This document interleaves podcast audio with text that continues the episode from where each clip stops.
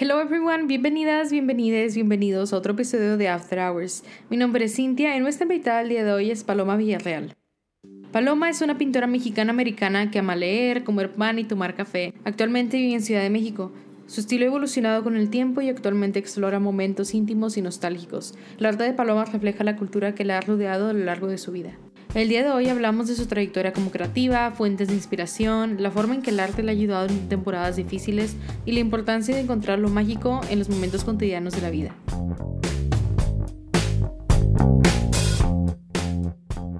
Paloma, bienvenida oficialmente a After Hours. Muchísimas gracias, gracias por la invitación. Sí, hombre, muchas gracias a ti por aceptarla y por estar aquí hoy. Me encanta que tu fondo también está artístico, va muy ad hoc con lo que vamos a platicar el día de hoy. Pues sí, de hecho este es mi estudio. Eh, yo la verdad trabajo desde, desde mi casa, tu casa. Eh, tengo afortunadamente el privilegio de poder trabajar aquí y de tener un, espacio pequeño, pero un espacio eh, aquí y pues sí, me encanta, como yo soy muy visual, me encanta tener así toda la pared llena de pedazos de revista, de este, obras que, por ejemplo, esta blanca que ves aquí atrás, me la gané en un típico, en un giveaway de Instagram de una ilustradora que yo eh, admiro mucho de, de, Tailandia. Hizo un giveaway y claro que yo feliz y pues sucedió que me lo gané. Tengo cuadros míos, tengo cosas que yo me he comprado también. Entonces, y me gusta mucho porque es como mi Pinterest, pero en vida real, haz de cuenta. Qué padre. Justo yo una vez tomé una clase y yo nunca lo había hecho físicamente. Ahorita que tú dices que normalmente uno hace Pinterest board y todo esto, yo tomé una clase en un certificado que hice y hace cuenta que pues era de diseño de moda y así era ilustración, era esa parte.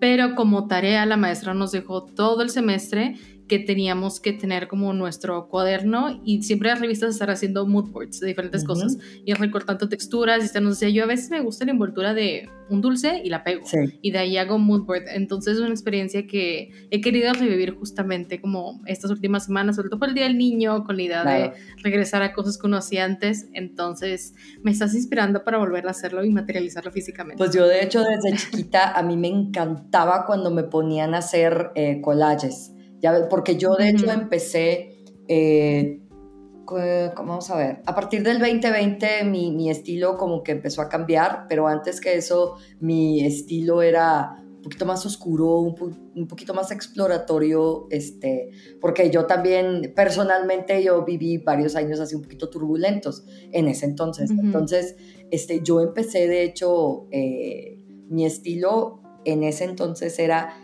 pedazos de revista y, el, mood era más, en vez de, tan, en vez de colorido, era eh, con carboncillo, con tonos, te digo, con tonos un poquito más oscuros, blanco y negro, tonos de gris, café, cosas así. Pero bueno, yo me acuerdo, esa fue como que el resultado, pero yo me acuerdo de chiquita, chiquita, me encantaba cuando me ponían a hacer de tarea, no sé, corta pedazos de revista de tal cosa, tal tarea, lo que fuera. Me encantaba y desde chiquita me encantaba tener revistas y yo cortar pedazos y yo hacía mis propios cuadernos o los pegaba en donde tuviera espacio casi casi y eran fotografías o pedazos de revista que me gustaban mucho.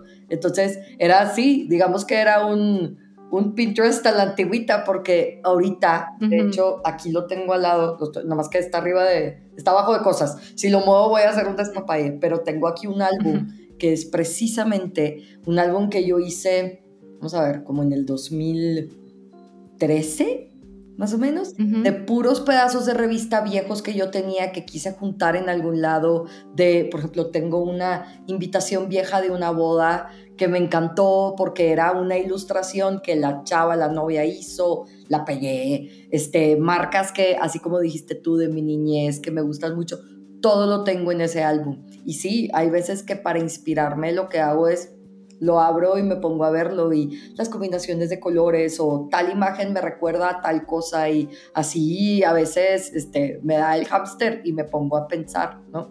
Y sí, los moodboards para mí, insisto, desde antes de Pinterest es, y muchas, muchos artistas hacen lo mismo, tienen como que, pues, en línea o físico tienen cosas pegadas o colores o, y los diseñadores de moda pues no son excepción, ¿verdad? También patrones, telas, este, cierto tipo de combinaciones, sobre todo pues porque la mayoría de los artistas, no puedo hablar por todos y todas, ¿verdad? Pero son muy visuales, quiero pensar, entonces siempre es bueno estar viendo siempre. Este cuaderno se vuelve hasta como un álbum, ¿no? De recuerdos. Ya no solamente son las fotos típicas que normalmente uno tiene, o hay gente que también tiene videos, sino que ahora es también elementos de diferentes etapas en tu vida que van construyendo y armando la historia. Exacto. De quién eres ahorita. Y lo hace más íntimo también. Yo también tengo scrapbooks de cuando... Eh, también tuve el, privilegio cuando estaba más joven de irme de intercambio a estudiar, este, y pues las, las veces que me fui, me fui dos veces, toda una aventurita y pues sus lados buenos y sus lados no tan buenos, pero me gusta, pues a mí también me gusta escribir. Entonces tenía yo scrapbooks en donde no nada más es el texto o la fotografía, es también, no sé, si fui a tal restaurante, pues me quedé con la servilleta. Entonces, siempre, o, no sé, el corcho.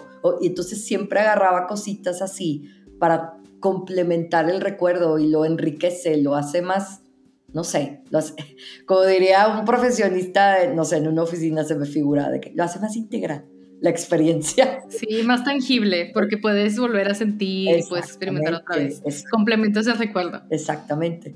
¿Y siempre fuiste así de artística? O sea, ¿te acuerdas el, como el, tienes el primer recuerdo eh. en donde tuviste contacto con el arte o es algo que desde siempre? Bueno, así que tú digas, el primer, absolutamente primer recuerdo, pues no, no me acuerdo bien, bien, pero sí me acuerdo, yo desde chiquita, que copiaba, o sea, porque mi mamá, por ejemplo, mi mamá es un caso muy único porque eh, mi mamá es química, pero ella tiene, un, tiene una habilidad de todo lo que tiene que ver con diseño de interiores, con dibujo, con combinación de colores. Ella es muy buena para eso, tiene muy buen ojo. Pero bueno, ella escogió, o en, en su momento, obviamente, este, pues no, si en el, en el caso de mi mamá al menos, pues, no, no había mucho dinero para poder explorar ese, ese lado de ella y se fue por la practicidad. Siempre mi mamá es muy así. Este, y eso es lo que tuvo que hacer ella. Afortunadamente, este, yo, mi historia fue un poquito diferente. Este, yo todavía no me dedico al 100% al, al, arte. Sí forma una, gran, una gran parte de, de, mi vida y de mi vida profesional, pero, pero pues bueno, es difícil, obviamente, este, tomarte esto como carrera al 100%. Siempre es un, es un reto, vamos a decir lo que es, es un reto. Pero cuando yo estaba chiquita, yo me acuerdo que yo admiraba mucho a mi mamá, porque, no sé, yo, ya sabes, de niña, es de que, ay, voy a hacer una flor, voy a hacer, este, todo y todas nos ponemos a dibujar, ¿no?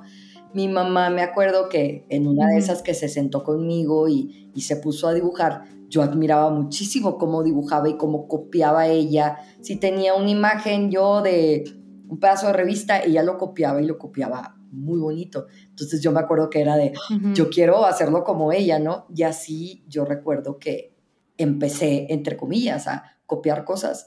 Y me acuerdo ya de más grande era cómics me acuerdo que me gustaban mucho de los cómics de Archie, ya ves el, monito de pelo rojo.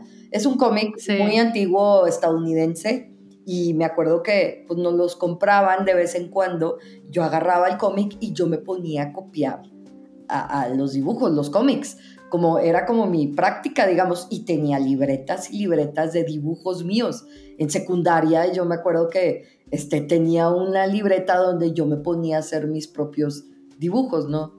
No, digamos que no era la, era una niña solitaria. Entonces, eh, eso también, este, pues yo me iba a mi propio mundo, mi imaginación siempre fue este, muy grande. Entonces, pues siempre traía ahí mi libreta y siempre me ponía a imaginar cosas, eh, este, lugares o, situaciones o objetos también me ponía a dibujar.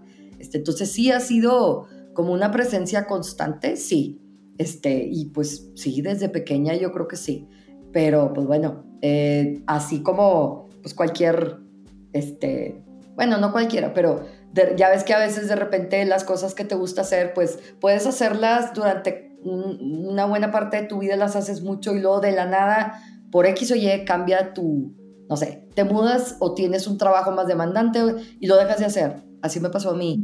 Yo estuve varios años ya sin pintar o sin dibujar nada porque me entretuve con otras cosas y luego de la nada lo, lo retomé después de, porque yo lo asocio mucho también con mi, con mi estado de ánimo. Pues, muchos artistas te pueden decir eso, que refleja mucho su estado de ánimo. Entonces, yo después de un episodio muy, muy fuerte, emocional, como que lo vi como una, como algo, como un refugio, digamos, y este, inconscientemente, pues exploré todo lo que yo traía por dentro y lo plasmé en una pintura.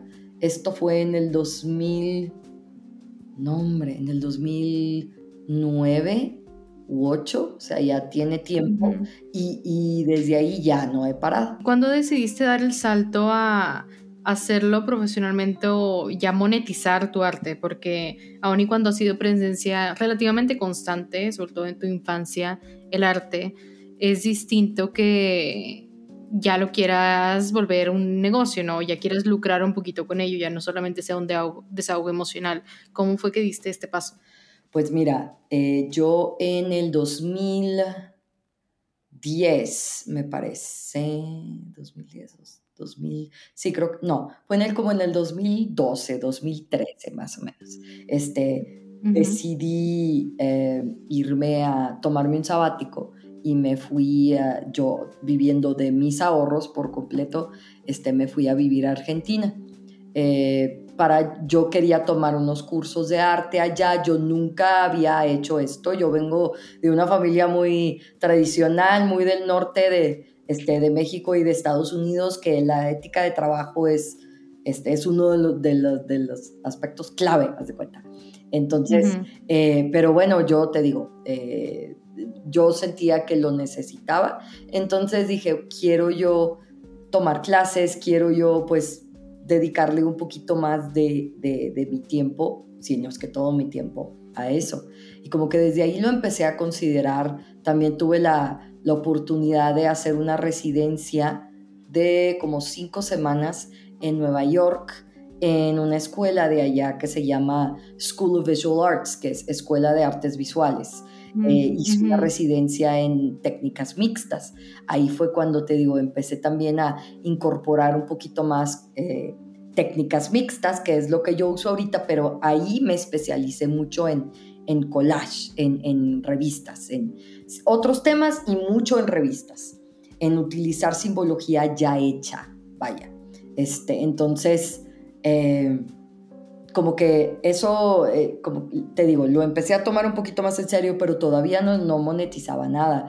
Fue ya después, o sea, yo nunca he dejado, fuera de ese tiempo, no he dejado de trabajar, pero fue a partir de, a teletranspórtate hasta el 2020, de finales de 2019, inicios del 2020, este, y de hecho cuando empezó la pandemia, de hecho, eh, yo había, este, eh, mi contrato con, en, donde trabajaba en ese entonces se había terminado y pues bueno, eh, terminé un poquito emocionalmente y físicamente exhausta, entonces dije, me la voy a tomar tranquila y yo sin saber lo de la pandemia, obviamente, nada, pero dije, bueno, mientras estoy viendo mis opciones, voy a pintar.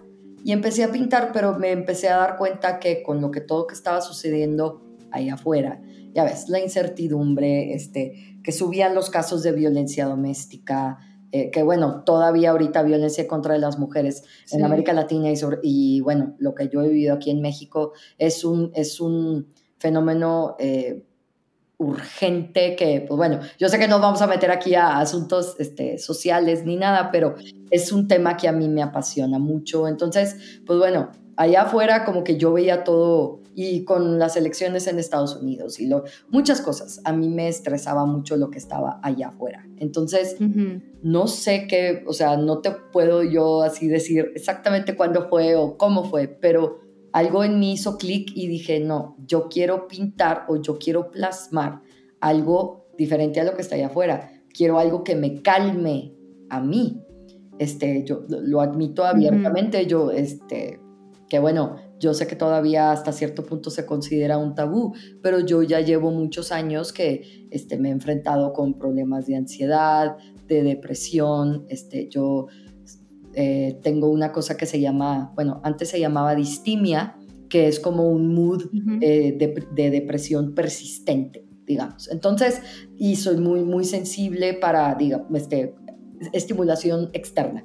Entonces, por eso allá, como yo allá afuera veía que había muchas cosas que a mí me estresaban mucho, yo lo que quería era ayudarme a, tener estimulación positiva. Entonces empezó a cambiar mi estilo así y empecé yo a plasmar cosas de mi niñez, eh, marcas de mi niñez, cosas que a mí me gustaba comer, que yo la comida la amo con todo mi ser. Entonces empecé yo a ver, a ver, ¿qué, me gusta comer de cuando, qué me gustaba comer de cuando yo era chiquita? Y desde lo básico de que pan y café, que es mi... Yo, si me quitan todo. A mí no me pueden quitar pan, no me pueden quitar el café porque yo me voy a morir. Lo amo. No sé, para mí eso equivale a, a confort, equivale a, a, un abrazo gastronómico, casi casi equivale a, a esa sensación de, de, de, de, algo acogedor. Entonces era precisamente eso que quería. Entonces de ahí fui sacando y sacando cosas, eh, la música, eh, churros con chocolate caliente, eh, cosas que yo tengo aquí en mi casa que a mí me encanta. Tengo, no sé si los conoces, de esos platos con una tapa en forma de gallina, que según me han dicho ah, los lugares de antigüedades, que ahí se pone la sal no tengo idea para qué sirve, pero yo me acuerdo que yo uno y yo lo amé y lo compré, porque no sé, a mí, yo soy señora de corazón, casi, casi, y, y lo, lo, puse en una pintura. O me gustan las mochitas, que son unas, unas frituras de, del norte de México, y me gusta eh, el café, la canela, me gusta la mantequilla Gloria porque huele delicioso, me gustan las nectarinas porque me recuerdan a mi abuela, me gusta, estoy viendo así mi pared para ver qué, me, otras cosas me acuerdo. Este, pero en sí, todo fue saliendo así de, de, de yo regresar a lo básico, a lo que a mí me da tranquilidad, a lo que a mí me da felicidad, no allá afuera, ya dentro de mí, de mis historias únicas, de mis recuerdos, de mi familia. Entonces, todo eso lo fui plasmando poco a poco. Eh, y obviamente los, los cuadros, este, mi, mi trabajo se fue haciendo con cada vez más detalles. Al principio eran poquitos detalles y luego ya empecé a hacer cuartos enteros y me encanta que me pregunten de que, ay, no sé, las cocinas que he hecho. Ay, e, esta es tu cocina. Y yo, yo quedaría, o sea, porque hay algunas cocinas obviamente que hago grandototas, ya sabrás, y yo, no, cuando vives en un departamento en la capital de un país pues, y tener una cocina de ese tamaño, pues es un lujo que, que todavía no, que no se puede, ¿no? Entonces, pero pues eso es lo padre de este medio, que tú puedes imaginarte en mil cosas y las pones. Y no nada más se trata de pintar una cocina, ¿no? Sino de ponerle un, jarro con flores, ponerle detallitos de ti, de tú, de dónde viene. No nada más lo veía, lo veo yo como pintar un cuarto, una recámara, una cocina. Eh, sobre todo mis series que son cuartos sino de ponerle elementos, como te digo, propios míos. Y no nada más de, no sé, eh, de, de, de, la, del, del, plato con la cabeza de con la, la gallina, sino que, cosas que reflejen mi cultura, que para mí eso es muy importante. Yo soy mexicana americana, entonces creciendo yo tuve elementos tanto estadounidenses, pues también viviendo, la mayoría de mi vida he vivido en el norte de México, entonces, pues este, de repente veía televisión en inglés o mis papás para asegurar que yo aprendiera mejor este, inglés y más rápido, me compraban libros en inglés, la televisión obviamente eh, me ayudó mucho, este, entonces, pero quiere o no, también fue expuesta a ciertos aspectos de la cultura estadounidense al mismo tiempo que de, la cultura mexicana. Entonces, ese balance ah, pues es único, así como todos y todas tenemos historias únicas que nos hacen quienes somos. Entonces, eso para mí yo lo veo muy importante y que, no se puede olvidar y por eso eh, lo, trato de, plasmar mucho en, mi trabajo, eh, en, en, lo cotidiano, pero pues lo cotidiano también es pues cosas que vemos todos los días, que nos tocan, que nos impactan todos los días. Entonces, pues también por lo mismo, insisto, es más allá de lo cotidiano de poner un cuarto o una cocina, sino este, llenarla de cosas que sabes que tienen una conexión contigo. Entonces, pues a partir del 2020 empezó este, a, eh, empecé yo, la verdad, yo nada más empecé a subir mi trabajo como que, obviamente sí con la ilusión de que pues a alguien le gustara, pero sí, agarró muchísimo vuelo, yo creo que por la pandemia pues mucha gente estaba igual que yo, entonces este, me uní a un movimiento eh, que yo lo vi en Instagram que se llama Artist Support Pledge, que era en sí un movimiento que originó en el Reino Unido, en donde los artistas, o sea, para ayudar precisamente a artistas que estaban batallando por la pandemia, dijeron, ok, todos los que estemos aquí vamos a hacer obras baratas. Estamos hablando de, obviamente eso es relativo, pero en el mundo del arte puede haber una obra de 200 dólares de o de, vamos a, perdona, lo voy a poner en pesos, puede haber algo de 5 mil pesos, puede haber algo de mil pesos, puede haber algo de 200 mil pesos. Entonces, lo que hicieron fue, se acordó que se iban a hacer este, obras de no más de 200 eh, pounds, o sea, libras, 200 libras esterlinas o su equivalente en el país en donde estuvieras. Y cuando tú juntaras un total de mil libras esterlinas, tú ibas a, comprarle una obra a algún otro artista o alguna otra artista. Entonces, este, me uní yo a este movimiento, empecé a, yo a sacar obras a ese tipo de precios y este, afortunadamente pues me, me, fue muy bien. Mucha gente de, de, otras partes del mundo, mexicanos, mexicanas también, este, ingleses, franceses, y les empezó a gustar lo que hacía. Entonces, empecé yo a, crecer por ahí y en plena pandemia tomé la decisión de, hacer mi, mi, tiendita en línea, precisamente pues, o sea, no nada más por cuestiones de practicidad, sino para yo empezar a, monetizar un poquito más y a, compartir este, y poder hacer envíos y, y tener un poquito más de presencia a nivel global. Este, y pues afortunadamente he tenido ventas en Australia, en Singapur, recientemente una en Nueva Zelanda, y ha, ha, sido desde obras en papel, que ahí era donde más me movía, hasta obras grandes de lienzo, este, y sí, ahí son las dos en donde me, me especializo.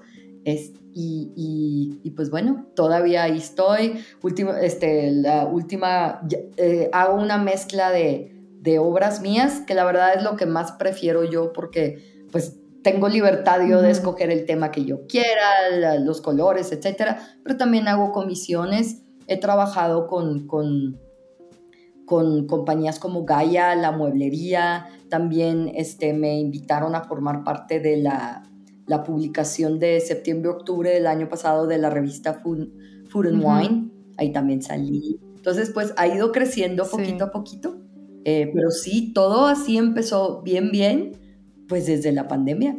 Este, cómo, cómo son las cosas de veras que pues nos toma, o sea, nos hace reflexionar de, al menos a mí, de cómo cuando las cosas, insisto, están pues no tan bien allá afuera, cómo este, eh, se vuelve autoexploratorio uno o una. Y, en mi caso fue un, ok, quiero pues plasmar esto que yo tengo adentro, que al menos a mí me da tranquilidad, me da paz, me da nostalgia, este, y pues tenerlo yo al menos, alguien, o sea, como digo, alguien así visual como yo, teniéndolo a la mano, viéndolo, la verdad sí es, es, es como medicina, o sea, tú llegando de afuera o de lo que sea, llegas a tu casa o a tu espacio, el que sea, y si tienes el privilegio de tener alguna obra, ya sea mía o la que sea, un, pedazo, algo como dices tú, un algo que te, que te, que te teletransporte, eso ya es, es, tiene un efecto, un impacto que, que la gente de veras a veces no se imagina. Sí, justamente creo que tus obras eso es lo que hacen cuando yo, creo que las vi por la publicación de Food and Wine. Las eh, vi alguno, algo de tu trabajo, después obviamente ya te seguí, ya vi también tu tienda y todo, y creo que justamente tu trabajo, al menos para mí lo que hace es transportarme a, mi casa de la infancia o transportarme a momentos específicos a lo largo de mi vida, aun y cuando pues gran parte de tu trabajo está inspirado en experiencias tuyas y lo que tú has vivido, creo, que lo que logra es que todos de alguna forma conectamos con ciertas escenas, ciertos objetos, sobre todo siendo mexicanos, ¿verdad? Y me imagino que también la idea de mexicanos en el extranjero que te compran es como sentir esta nostalgia y volver a vivir lo que viene en su infancia y tener un pedacito de México también. Entonces es muy padre el poder ver la forma en que lo plasmas y que no necesariamente pintas una bandera o pintas un paliacate, que es lo que uno asocia normalmente con arte mexicano, con cosas mexicanas, sino que son objetos específicos. Y creo que también es muestra de tu atención al detalle y de cómo logras plasmarlo, ¿no? Todo esto. Sí, la atención al detalle, no creas, es una espada doble filo, porque a veces, así como yo pongo a veces en, en mis redes, sobre todo en Instagram, que es donde me muevo más, termino tal obra que involucra mucho detalle, sobre todo las que son más pequeñas en papel. Porque obviamente si es un lienzo como el que ves aquí atrás, pues es, es un medio más grande, no, o sea, puedes enfocarte en tener todo detallito bien, claro, pero no sé, ¿será que yo batallo cuando obviamente los objetos son más pequeños? Entonces, si pongo así en Instagram de que me están sangrando los ojos, pero ya acabé, porque, porque así se siente a veces, pero ya viéndolo, eso también a mí me ayuda, insisto, a canalizar un poquito de, de eh, no sé, bueno, en ciertas, para ciertas cosas he descubierto que para, o sea, no es, una no es un descubrimiento, mucha gente lo sabe, pero el hacer acciones repetitivas o el tú completamente concentrarte en una tarea, eso también calma. Es como cuando vacías tu mente cuando estás haciendo ejercicio. Sí, es como meditación. mucha gente lo hace Exactamente. Mucha gente lo asocia como, por ejemplo, hacer yoga, si tienes la oportunidad de hacer yoga, o cualquier otro tipo de ejercicio, o si, insisto, estás haciendo una acción repetitiva, estás cosiendo, entonces te concentras tú en la acción que tienes enfrente, o sea, algo, algo manual. Yo, al menos a mí, eso me ayuda a vaciar mi mente y me ayuda a calmarme. Entonces, cuando estás haciendo algo con tanto detalle, te concentras tanto que de veras eh, se lo he, eh, lo he explicado en otras ocasiones, se te va el tiempo por completo. Yo, hay veces en las que me he quedado tardes enteras, días así, pintando algo que requiere de mucha concentración, mucho detalle y para cuando sé es ya es de noche o para cuando sé ya me están doliendo los ojos porque ya no hay luz o lo que sea y yo, no puede ser, se me fue todo el día.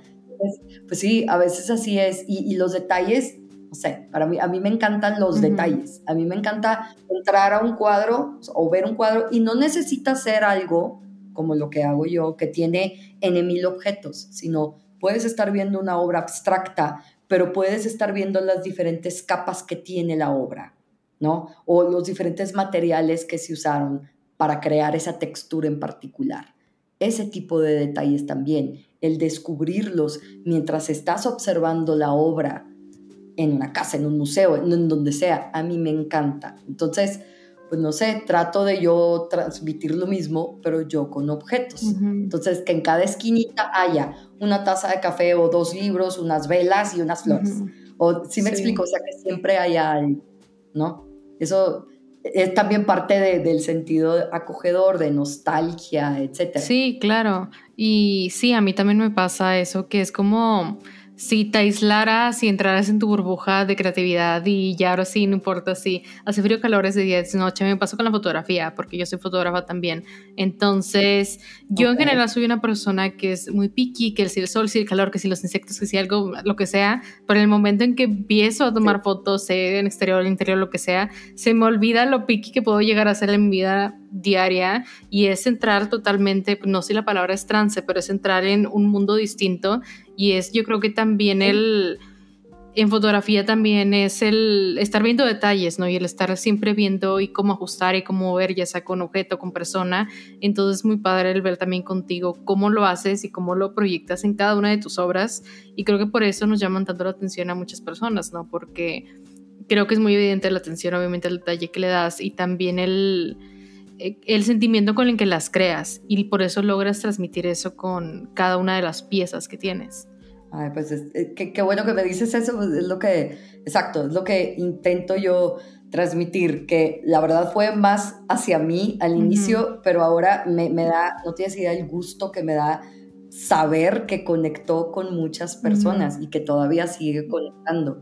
Y sí, e, este, te entiendo muy bien lo que dices de que entras como en un tipo de trance porque sí, yo al menos en mi medio, que es con cuadros o con ilustraciones, este, es no nada más ver el objeto que tienes enfrente de ti o la pintura que tienes enfrente de ti, sino ver, ver más allá, ver el balance, la composición en general, porque tú puedes, no sé, puedes tener los colores combinados a la perfección, pero también necesitas tener que obviamente gente más estudiada que yo va a poderlo explicar mejor, pero yo lo veo más como tener ese, ese sexto sentido de tú saber cómo vas a tener que balancear la obra para que no nada más sea cuestión de colores, sino de cómo poner los objetos para que esté estéticamente, insisto, balanceado. Eh, qué objetos, qué patrones vas a poner. Si es una recámara, por ejemplo, porque es lo que estoy viendo ahorita, pues bueno, no nada más se trata de combinar las sábanas de la cama con tal cosa, sino es decir, a ver, en una recámara, ay, pues me encanta la idea de que haya burós y que haya tales tipos de cuadros y que haya estantes donde yo pueda poner objetos, flores y más cuadros y velas. Entonces tú tratas de acomodar todo como si fuera un rompecabezas. Y pueda que, insisto, pueda que tengas los colores o que tengas los objetos, pero si no los acomodas de tal manera, así como en una fotografía, quiero pensar, si la luz no está de cierta manera combinado con otros factores, la composición tal vez no quede bien. Y eso es lo que determina. Ese me lo dijo alguna vez, eh, estaba en una, en una plática que tuvimos con eh, un crítico muy famoso en Estados Unidos que se llama Jerry Saltz. Eh, todo un personaje este señor, qué bárbaro. lo conocí como parte de mi residencia y precisamente le preguntaron, es que ¿cómo sabes cuando una obra es buena o mala? ¿Cómo sabes? O sea, porque obviamente el mundo del arte está lleno también de contradicciones, de, de, de cosas que nos podemos quedar horas aquí platicando, pero él me acuerdo que dijo, es que, nada más, es que lo sientes, es que cuando lo ves y lo sientes y tú sabes, o sea, si tu ojo, no sé si tenga que estar entrenado o no, pero tú puedes, al menos esto es la realidad en mi caso, muchas veces yo puedo ver una obra mía y puedo decir, esta, esta es una buena obra, esta está buena, está, está, está bien, está balanceada, está llamativa, está, están bien los colores, aunque sean combinaciones que tú no te esperabas para nada, queda, se acomoda, queda bien, funciona, se embona. Entonces, eso, eso es cierto yo creo que de, de, toda obra, hasta cierto punto. Y que no nada más que embone o que, o que esté bien, sino que ese embonamiento conecte con otras personas. Al crear tus composiciones, ahorita mencionabas una habitación y que si quieres que tenga un buró y un librero, piensas en la persona dueña de esa habitación o te visualizas a ti misma como dueña del, cuarto, de la cocina y de estos diferentes espacios u objetos que pintas? Pues fíjate que la verdad, sí, muchas veces, este, o sea, yo empiezo con ideas, por ejemplo, aquí tengo yo mi, mi librito y tengo cuatro de estos por ahí regados que están llenos de puras este, ideas y de ilustraciones de cosas que yo veo cotidianas o de que de repente me puse en Pinterest un día o me pongo a ver mis álbumes o lo que sea. Y la verdad sí, o sea, sí son cosas que me llaman a mí la atención. Por ejemplo, no sé, o sea, no lo hago de manera consciente de que, ay, yo me imagino en una recámara, ¿cómo sería esa recámara? No, son cosas nada más que a mí me llaman la atención, que, que este, o sea, que, que, todas las corrientes que van dentro de mi cabeza o dentro de la cabeza de cualquiera, yo creo, de que qué es nostálgico para mí, qué me agrada a mí, qué me va a dar a mí felicidad, tranquilidad, etcétera. Pues todo eso está como que adentro de mi cabecita mientras yo estoy planeando una obra nueva. Y si yo digo que, por ejemplo, voy a hacer una recámara, ah, pues este, yo voy viendo cosas que me gustan a mí. La verdad, sí, sí es cierto. Por ejemplo, no que esté yo en contra de ese movimiento, ni mucho menos, pero si tú, como bien ya has visto, mis obras eh, sobre todo las de recámaras o las de cuartos, cocinas, eh, tengo una de un baño, tengo, o sea, tengo varias así diferentes, pues son con muchos objetos, muchos, o sea, me gusta y que haya una taza de café y que te haya muchos patrones y colores. El movimiento minimalista, por ejemplo, no lo conozco, no soy experta para nada, pero yo veo un cuarto minimalista en donde hay una recámara blanca con paredes blancas, una ventana y una vista hermosa allá afuera.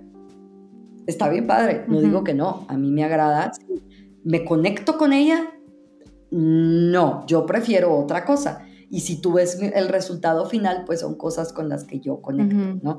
Porque a final de cuentas, insisto, tiene que haber una conexión, algo íntimo, en, al menos en mi caso, que se plasme en, en la obra.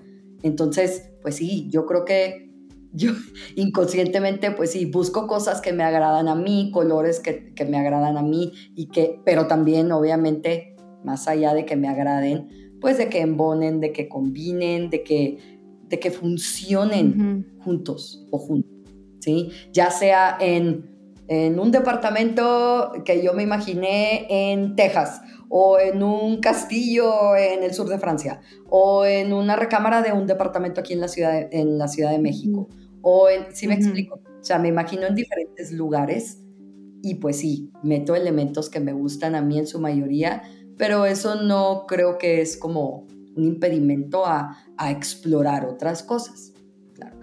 Tú has vivido la cultura de México de Estados Unidos por lo que cuentas, pues a lo largo de tu vida, ¿no? A nivel personal y profesional también y académico. ¿Qué diferencias encuentras entre México y Estados Unidos en relación al arte? No solamente profesionalmente, sino también la sociedad, cómo se mueve en relación al arte, cómo lo perciben. ¿Encuentras diferencias muy marcadas o crees que más o menos vamos a la par? Eh, uy, pues es una, es una pregunta un poco complicada. Yo para nada, eh, como tú puedes ver en mi biografía, yo no estudié arte. Eh, yo sí, me di tiempo hace años, hice una residencia y ya. Entonces, para nada yo puedo asumir de, saber sobre el mundo del arte en Estados Unidos o incluso aquí en México. Eh, lo que yo sí he visto mucho, y esto, repito, es muy personal mío, es que eh, vi yo, por ejemplo, en, Instagram un, un, hashtag que me, a mí resonó mucho conmigo que decía arte, arte, affordable art, o, arte para todos y para todas. O sea, con precios que, pues, mucha gente, no tal vez todos y todas, pero pues que, lo, que se sale de la, la imagen o el concepto de que el arte es para el 1% que cuesta millones y millones de dólares o de pesos y luego luego lo asocias a una galería súper elegante eh, donde pues va gente de cierto nivel, con cierta cantidad de dinero, etc. Eso para mí no conecta conmigo o con lo que yo hago. Entonces, algo que yo he notado, que, insisto, no sé si esto sea parte de algo más grande, de un, yo nada más lo digo por experiencia propia, pero yo algo que sí he notado es que al menos en el mundo donde yo me muevo, sí hay muchísimos artistas, ilustradores, ilustradoras, creadores y creadoras que no están tampoco en ese mundo y que están creciendo y que su arte se vende muy, muy bien y sigue siendo arte y que precisamente reforza eso, esa idea de que el arte debe de ser para todos y para todas. Claro que hay arte que para cierta persona tiene que estar en una vitrina, en un salón dentro de una casa y que valga millones de pesos o de dólares. Ok, eso perfecto, o sea, qué bueno que esté ahí, pero también el arte es esto, una bolsita de súper con comida mexicana en una María Luisa, tal vez colgado en un cuadro eh, en una cocina, en un departamento pequeño en América Latina o en, en alguna, algún pueblito pequeño de Texas o incluso en Nueva York. Entonces, como que eso sí lo he visto que ha agarrado vuelo, al menos aquí en México y en Estados Unidos. Este, yo, por ejemplo, me pongo a veces en bazares aquí en la Ciudad de México y vendo ya sea impresiones de edición limitada también obras originales. Y yo he visto a, no nada más a mexicanos y a mexicanas jóvenes que están tomando, le están dando un poquito más de importancia a cosas hechas eh, aquí, o sea, cosas hechas de manera local, eh, y no nada más eso, sino a artistas, a, tener arte eh, de ciertos artistas, ilustradores, etcétera, que insisto, se van más allá de, ese, de esa galería, de esa imagen de una galería carísima. Y, me gusta mucho ver eso, porque, pues, no sé, de donde yo vengo, tal vez de mi familia o de los círculos donde yo me, yo me movía antes, pues no se veía eso. Y insisto, no nada más veo a mexicanos y mexicanas jóvenes, sino a, a turistas estadounidenses, por ejemplo, a personas estadounidenses viviendo aquí en México que, que les encanta. Y ellos y ellas también te lo dicen, como que ahorita hay muchísimo más conciencia de, de explorar Oye, no nada más irte a una tienda, a una cadena gigante y comprar ahí un cuadro, una reproducción, este, sino de que tengas algo, tal vez no que valga los billones, pero pues que conecte contigo, que, que, que sepas de dónde viene, que, que hayas convivido con la artista, con la persona que lo hizo. Entonces, eso al menos sí, en los dos lados eso sí lo he visto y, y, me gusta mucho. Claro que eso no quita el hecho de que el otro mundo que te describí, el de las galerías y el de e, ese mundo, no cese de existir. Ahí está, ahí sigue. Nada más, pues sí, ese mundo la verdad como que yo no conecto con él y no sé si mi arte o mi trabajo conecte de la misma manera.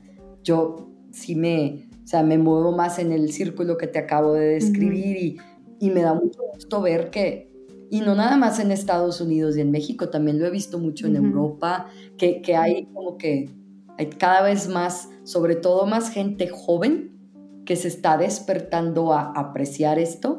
Y, e insisto, no necesitas gastar los millones de pesos para tener una reproducción como la que te acabo de enseñar en tu cocina. ¿sí? Entonces, no sé, eso me da mucho gusto ver eso, la verdad. O sea, no sé si haya contestado así al 100 tu pregunta, pero eso fue lo primero que pensé cuando me preguntaste. Sí, y además, por todo este movimiento que tú dices, yo también lo he visto. Creo que es muy bonito el ir a espacios de otras personas y el ver que cada una de las piezas que tienen, ya sea arte, ya sea fotografía, ya sea simplemente la elección de los muebles que tienen, representan su personalidad. es algo que a mí también me gusta mucho yo tampoco soy del movimiento minimalista, a mí también me gusta la idea de entrar a un espacio y que me puedan contar la historia de en donde conocieron al artista que pintó no sé qué cosa, que les platicó, que se inspiró en no sé qué, o que en el viaje tomaron la fotografía tal y la reprodujeron de tal forma. Es muy bonito ver cómo te vas apropiando también de los espacios de esa forma al momento de comprar arte y que informa mucho de tu esencia y tu personalidad en cada una de las cosas que haces y cómo otras personas también lo pueden ver de esa forma. Exacto. Y no sé, siento también yo que con el arribo de la pandemia y que, perdón, mucha gente tuvo que pues encerrarse en casa, como que también muchos empezaron y muchas empezaron a darse cuenta, obviamente hay muchísimos ahorita retos y hay veces en las que puedes pensar en eso y hay otras en las que no pero al menos algunos sí me, o algunas sí me tocó que me platicaran que pues estando encerrados, encerradas en sus casas, te das cuenta que pues hay mucha, como si hay, hay objetos muy impersonales que nada más pues tal vez se compraron o se regalaron nada más por, por, por darse o, o que no tienen ninguna conexión especial. Entonces, eso también, al menos para alguien visual, yo lo vería como, pues, tal vez eso, pues, deprime un poquito, porque imagínate estar encerrado o encerrada en un lugar en donde no hay nada. Entonces, tal vez eso creo que influyó a gente de decir, bueno, tal vez quiero sí invertirle en, en algo que me, que me cause felicidad o que me cause tranquilidad al verlo. Y le da personalidad al espacio en donde vives, porque al final de cuentas, pues es el espacio en donde vives. No te estoy diciendo que le, insisto, que le, que le inviertas los millones a comprar mil cosas, pero en sí hacer ese espacio tuyo. Entonces, pues el arte ayuda muchísimo para eso. y, ya sé que ya lo dije muchas veces, pero insisto, el arte debe de ser para todos y para todas, y no es algo inalcanzable, y hay tantas personas jóvenes ahorita que están creando tantas cosas tan hermosas de veras, que, que yo digo, o sea, con tanta gente allá afuera eh, eh, haciendo su lucha y este, creando cosas tan hermosas, pues, ¿qué, menos podemos pedir? Y tenerlos ahorita con, con la globalización y tenerlos casi todos al alcance, pues qué, qué, qué padre, o sea, a mí me encanta eso más que, insisto, el arte como se veía antes o como continúa viéndose de cierta manera. Yo prefiero el arte como, como lo estoy viendo yo o el, el círculo donde lo veo yo. Muy bien, pues con eso pasamos a la sección de preguntas rápidas, para unas más que otras, se las hacemos a todos los invitados. La primera sería, ¿qué haces cuando tienes un bloqueo creativo? Uy, sí, no, es horrible.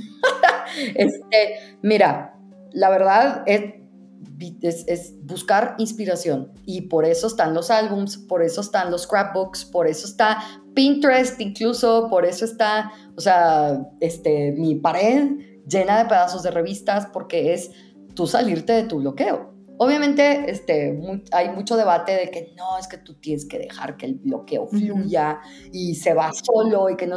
Yo, Paloma, o sea, yo personalmente lo que hago es me pongo a buscar inspiración, escenas que me gusten, por ejemplo, una escena de comida, de unas chicas comiendo, que fue de hecho la última obra que hice. Además estaba yo viendo obras así de, artistas que me gustan a mí, obviamente teniendo, obviamente, este, teniendo cuidado de, de, de, ¿verdad? Pero se trata, insisto, de buscar inspiración. Y una artista que a mí me gusta mucho su estilo es muy diferente al mío, pero se llama Rosie McGuinness. este, yo ya la había encontrado en Pinterest y me encanta lo que hace. Ella hizo una obra, en, o sea, un, como una ilustración en crema y negro, no es blanco y negro, de tres, de, sí, creo que tres o cuatro chicas comiendo. Y yo dije, yo quiero hacer algo así, quiero hacer una escena en donde chicas estén comiendo. Obviamente con mi estilo por completo. Y eso fue lo que hice. Es como que o sea, yo nada más haciendo así scroll en Pinterest o viendo mi pared y decir, hmm, eh, tal palabra o, lo que a mí más me gusta, que café y pan. A ver, ¿cómo puedo descomponer eso? O mis bolsitas de súper. A ver, vamos a hacer una bolsita de súper nueva. ¿Qué le pongo ahí adentro? Y, y así te vas. Y con eso te vas desbloqueando. Y, ok, tal vez te salga alguna obra que pues no te convenció, no está muy buena. Pasa. a todos y todas las artistas que tú te encuentres, no, y tú obviamente has de saber, pasa. Y que te salió una fotografía horrible, o no horrible, sino que, que pues, no conectaste, no te gustó, no estuvo buena, etc. A mí, o sea, a mí también obviamente he hecho obras que yo digo, ¿qué, ¿qué está pensando? ¿Qué es esto? O que me entra el pánico y tengo que repintar, o que de plano la quité, tiré la hoja y tuve que volver a empezar Así es, ese es el proceso. A veces te tambaleas, a veces te sale súper bien. Así es. Y los bloqueos siempre se acaban. Siempre. Entonces, sí, es frustrante cuando estás ahí. Claro que lo es. Pero eventualmente se te quita. Porque, y pues bueno, si eres así bien visual como yo, el estar viendo imágenes, el estar viendo, me acuerdo que en Argentina era, me ponía a ver películas enteras durante el día y mientras yo veía la película, yo estaba dibujando. Por el sentimiento que surgió cuando pasó tal escena, porque están en un campo que me gustó los colores, le puse pausa y los vi y empecé como que a hacer bocetos yo. O sea, encuentras, al menos yo, puedes, eh, he descubierto que puedes encontrar inspiración en casi todos lados. Entonces, es eso. O sea, tú en automático hacer lo que ya te ha funcionado antes, buscar inspiración y te digo, por eso tiene revistas o por eso tengo revistas, por eso tengo álbums, porque así te pones a verlos o te pones a leer un libro que te gusta y, como está muy conectado yo a mis sentimientos o a mis emociones, eso, ¡pum!, lo despierta y se plasma. ¿Cuál es tu película favorita? No, no, no tengo. No, pero, pero, a ver, primeras que se me ocurrieron. Este, las mis papás dicen que estoy bien loca, pero, pero las caricaturas de Hayao Miyazaki, no sé si sabes cuáles son, de, em, ok, es que me sé los títulos en inglés, pero bueno, si revisas el director, es muy famoso, es japonés, y también sus caricaturas también son con una cantidad de detalles que no tú puedes imaginar y, son, eso, son caricaturas fantásticas. Entonces, este, no, bueno, son increíbles. Hayao Miyazaki se llama el director. Toda, casi todas sus caricaturas me encantan y eh, otras eh, películas que me gustan, pues me gustan mucho los thrillers, pero casi siempre es fantasía. Me gusta mucho la fantasía. Este, El Señor de los Anillos, pero obviamente yo soy, como yo amo los libros, yo prefiero, si está en obra, o sea, si está en libro, yo prefiero leer. Justamente esa es la siguiente pregunta, ¿cuál fue el último libro que leíste? Ok, el último libro que leí, bueno, ahorita estoy leyendo la serie de... Eh, decidí volver a leer toda la serie del Señor de los Anillos, empezando con el Silmarillion. Es una de mis obras favoritas. Este, Tolkien yo lo conozco desde chiquitita. Me ponían, salió una caricatura, sacaron creo que dos caricaturas en los 70 basadas en, en, su obra de The Hobbit y del Señor de los Anillos. Y yo, yo, yo me puedo perder en ese mundo, siempre. Entonces agarré, me gusta volver a leer libros que me gustan mucho, entonces ahorita estoy volviendo a leer, el, bueno, ya volví a leer El Silmarillion, Señor de los Anillos y ahorita estoy con The Hobbit. Muy bien. Si no te hubieras encontrado otra vez con la pintura y empezabas a monetizarlo, ¿qué crees que estarías haciendo ahorita? Te soy franca, no tengo idea. Tan arraigado tengo o tan importante es la pintura que no sé qué estaría haciendo sin ella, pero yo creo que alguna otra arte creativa. Escribir, por ejemplo, también me gusta mucho escribir. Eh, no es lo mismo, pero, pero sí. O sea, tendría que ser algo visual, algo visual. O sea, el hacer algo, ya sea, no sé, cerámica o coser, o, pero algo creativo, definitivamente. ¿Qué consejo le darías a alguien que quiera dedicarse o va iniciando la industria creativa? practicar, practicar, practicar, practicar, practicar, practicar, practicar, así. Porque empiezas y, es frustrante a veces de que tienes una idea en la cabeza y nada más no sabes cómo plasmarla. Todavía yo a veces me, encuentro de que no, es que esto no era lo que quería. ¿Cómo le hago? Es practicar, es eh, adquirir conocimientos nuevos y eh, seguir sacando y sacando y sacando. Y pueda que sean ilustraciones que tengas en una libreta que no le quieras enseñar a nadie, no pasa nada, pero con el transcurso de los años se va, agarrando más forma y también, no nada más práctica, busca tu propio estilo. Obviamente en el mundo del arte no se, o sea, no se puede decir que hay un estilo 100% único porque tienes tantas influencias e inspiración de otros lados como cualquier otra forma de arte que siempre va a tener tal vez un toque de alguien más, pero trata tú de de, de, de veras adquirir un estilo propio o lo que signifique eso y practica. Practica, practica, practica. Busca cosas que te gusten, este, explora técnicas alternativas. Eso para mí es, ah, yo me tardé en, en entenderlo, la verdad, pero la verdad requiere tiempo y requiere práctica. Y por último, si fueran a hacer la película de tu vida y tú estuvieras a cargo del casting, ¿a quién elegirías para que actuara de ti? Ah, no, bueno. A ver, uy, excelente pregunta. Y eso que me encantan las películas, ¿eh? No creas. Ay, que, a ver, ¿quién escogería que fuera yo? Ah, pues obviamente yo siendo súper no humilde, yo diría Jennifer Lawrence, ¿verdad? Probablemente no, no, es, es una mujer hermosísima. Pero, pero, ay, a ver. Alguien que te vibre, o sea, no tiene que estar viva, no tiene que parecerse necesariamente a ti, aquí se vale de todo. Ok, pues fíjate que me encantan las, este, me encantan actrices como Carrie Mulligan, que tú la ves y no es como que, uy, es la mujer más hermosa que hay, pero algo tiene, tiene, este, pues, una chispa o algo que, que, que, que la, sabes que es inteligente, aparte de muy buena en lo que hace. También esta chica, ¿cómo se llama? Una, las dos chicas que salen, eh, las principales que salen en la última película de Mujercitas, una es irlandesa y la otra es inglesa. Sor Saoirse Ronan, ajá, Florence Pugh. Ella y, y, y, Florence Pugh. Florence Pugh la amo. Me encanta cómo actúa. Entonces, sí, yo creo que sería, claro que estoy agarrando chavitas más jóvenes que yo, ¿verdad? Pero, pues, ¿quién más? A ver, una última, una última, eh, que sea más de mi edad. Este, ah, eh, ay, Rooney Mara. Uy, sí. La de, la de Girl with a Dragon Tattoo, ella que son dos hermanas, pero Rooney Mara a mí también se me hace súper interesante como, como mujer, como personaje, como, no sé. Entonces, me gustan los personajes interesantes, no nada más de que guapísimos. Puede ser guapo y guapa y también ser interesante, no, no se excluyen, pero esas son así algunas de las actrices que ahorita... Ah, y Zendaya, qué bárbara, qué bárbara la amo, la amo, con todo ser. Es, es buenísima también, este, y ¿Quién más?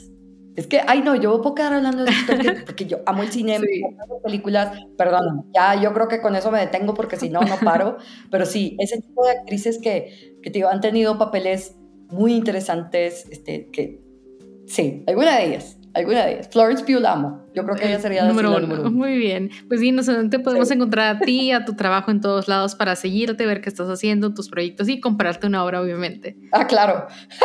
si se puede, adelante. Si quiere nada más echarse el, chal, este... Eh, estoy en su mayoría en, en, Instagram. Ahí es donde, la verdad es el medio que más uso así para contestar preguntas.